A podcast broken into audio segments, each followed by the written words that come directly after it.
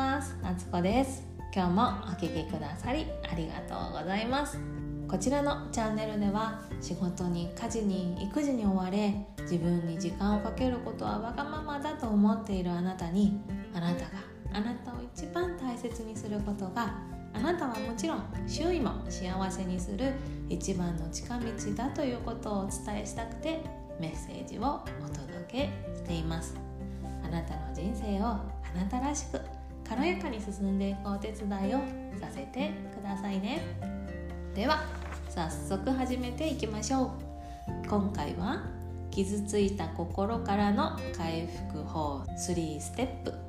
ということをご紹介いたします。もう早速その3ステップ紹介しちゃいますね。1つ目とことんリトルちゃんの声を聞く。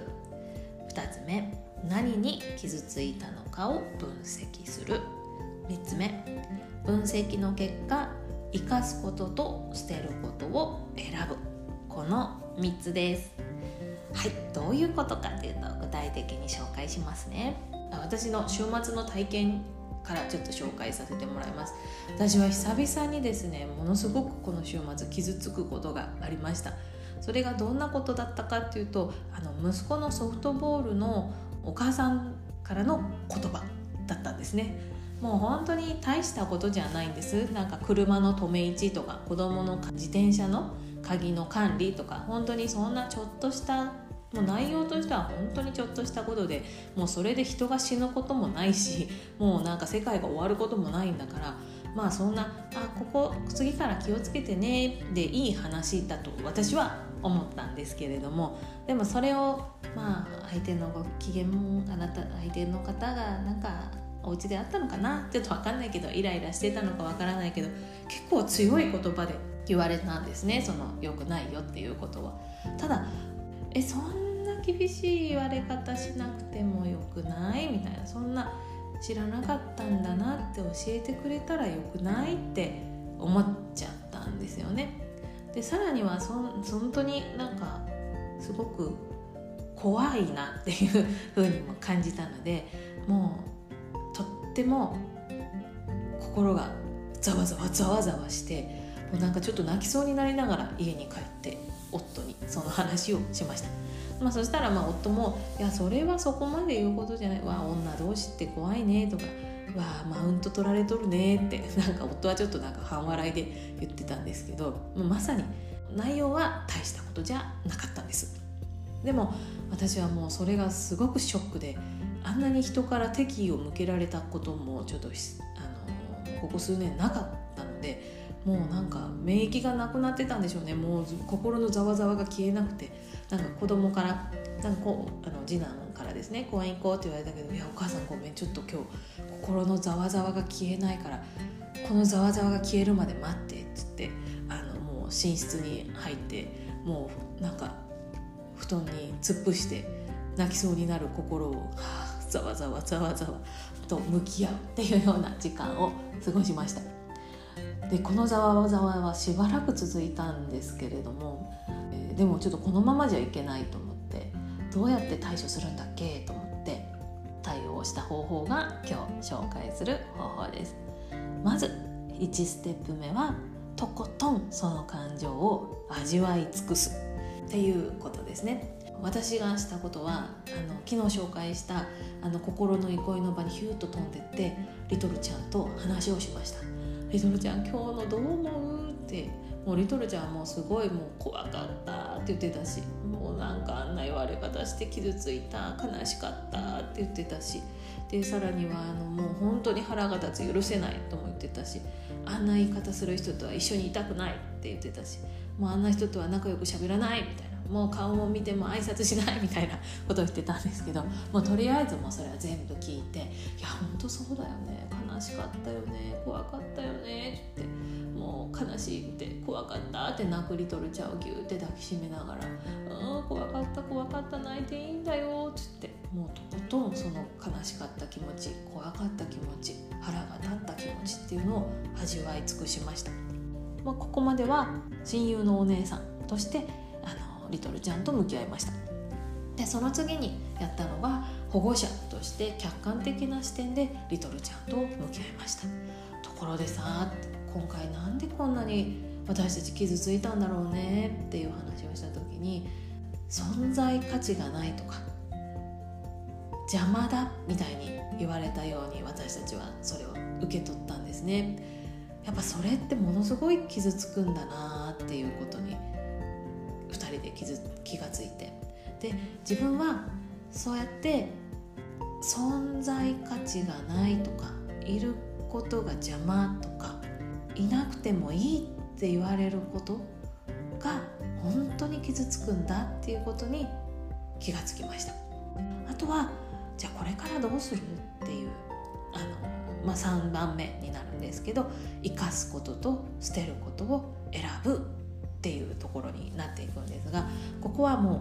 あの自分でどうしたいかを選ぶ。考え方。これからどうやってやるかをの考え方を自分で選ぶっていうことなんですけれども、さっきのですねすごく傷ついた存在価値がないって言われたような気がして傷ついたっていうことなんですけど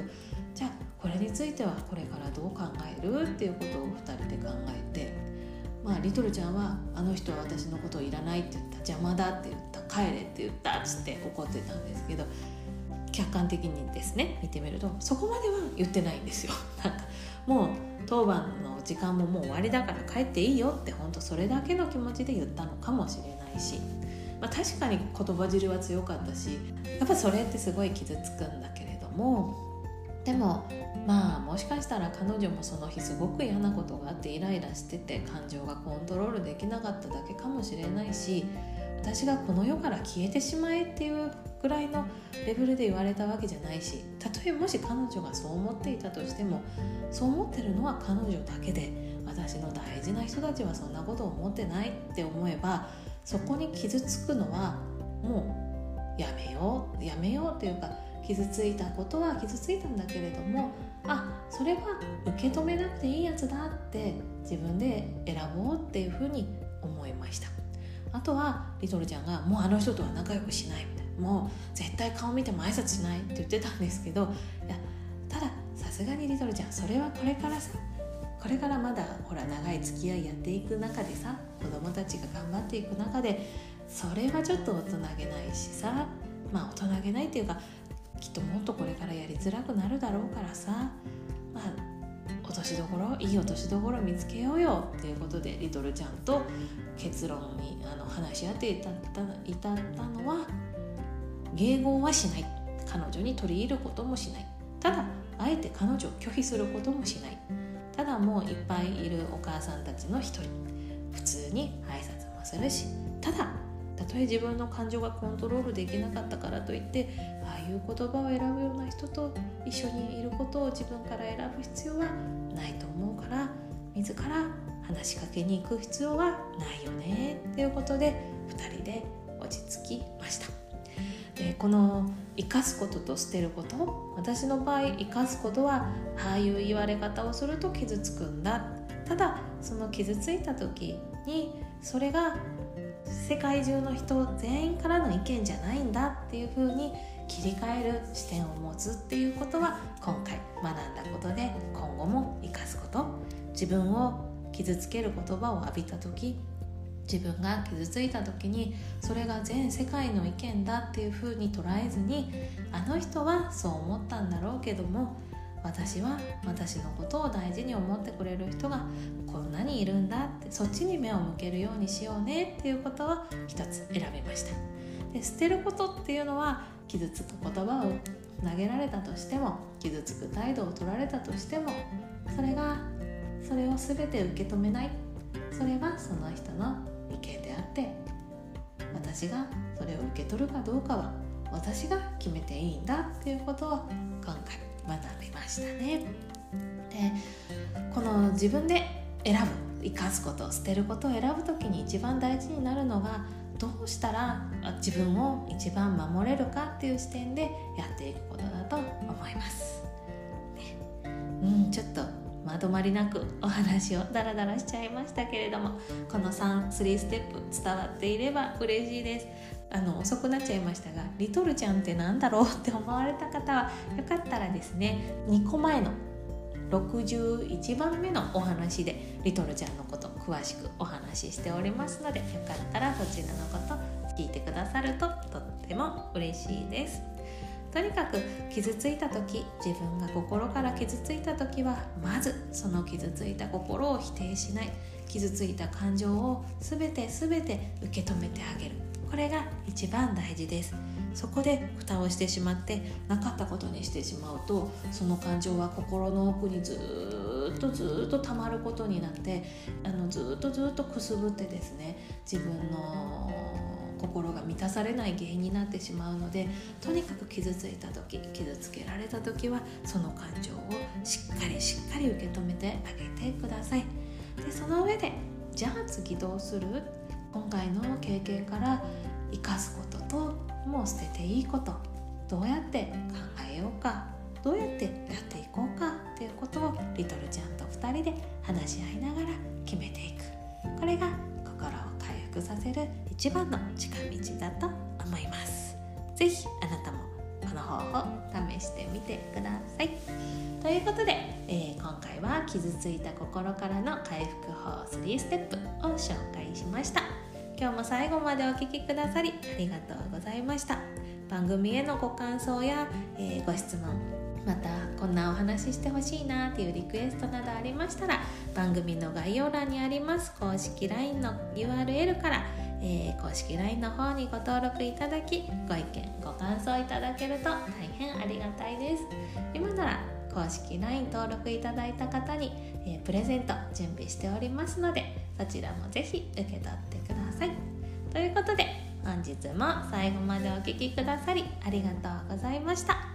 今日もいい日を作っていきましょうね。また明日お会いしましょう。ありがとうございました。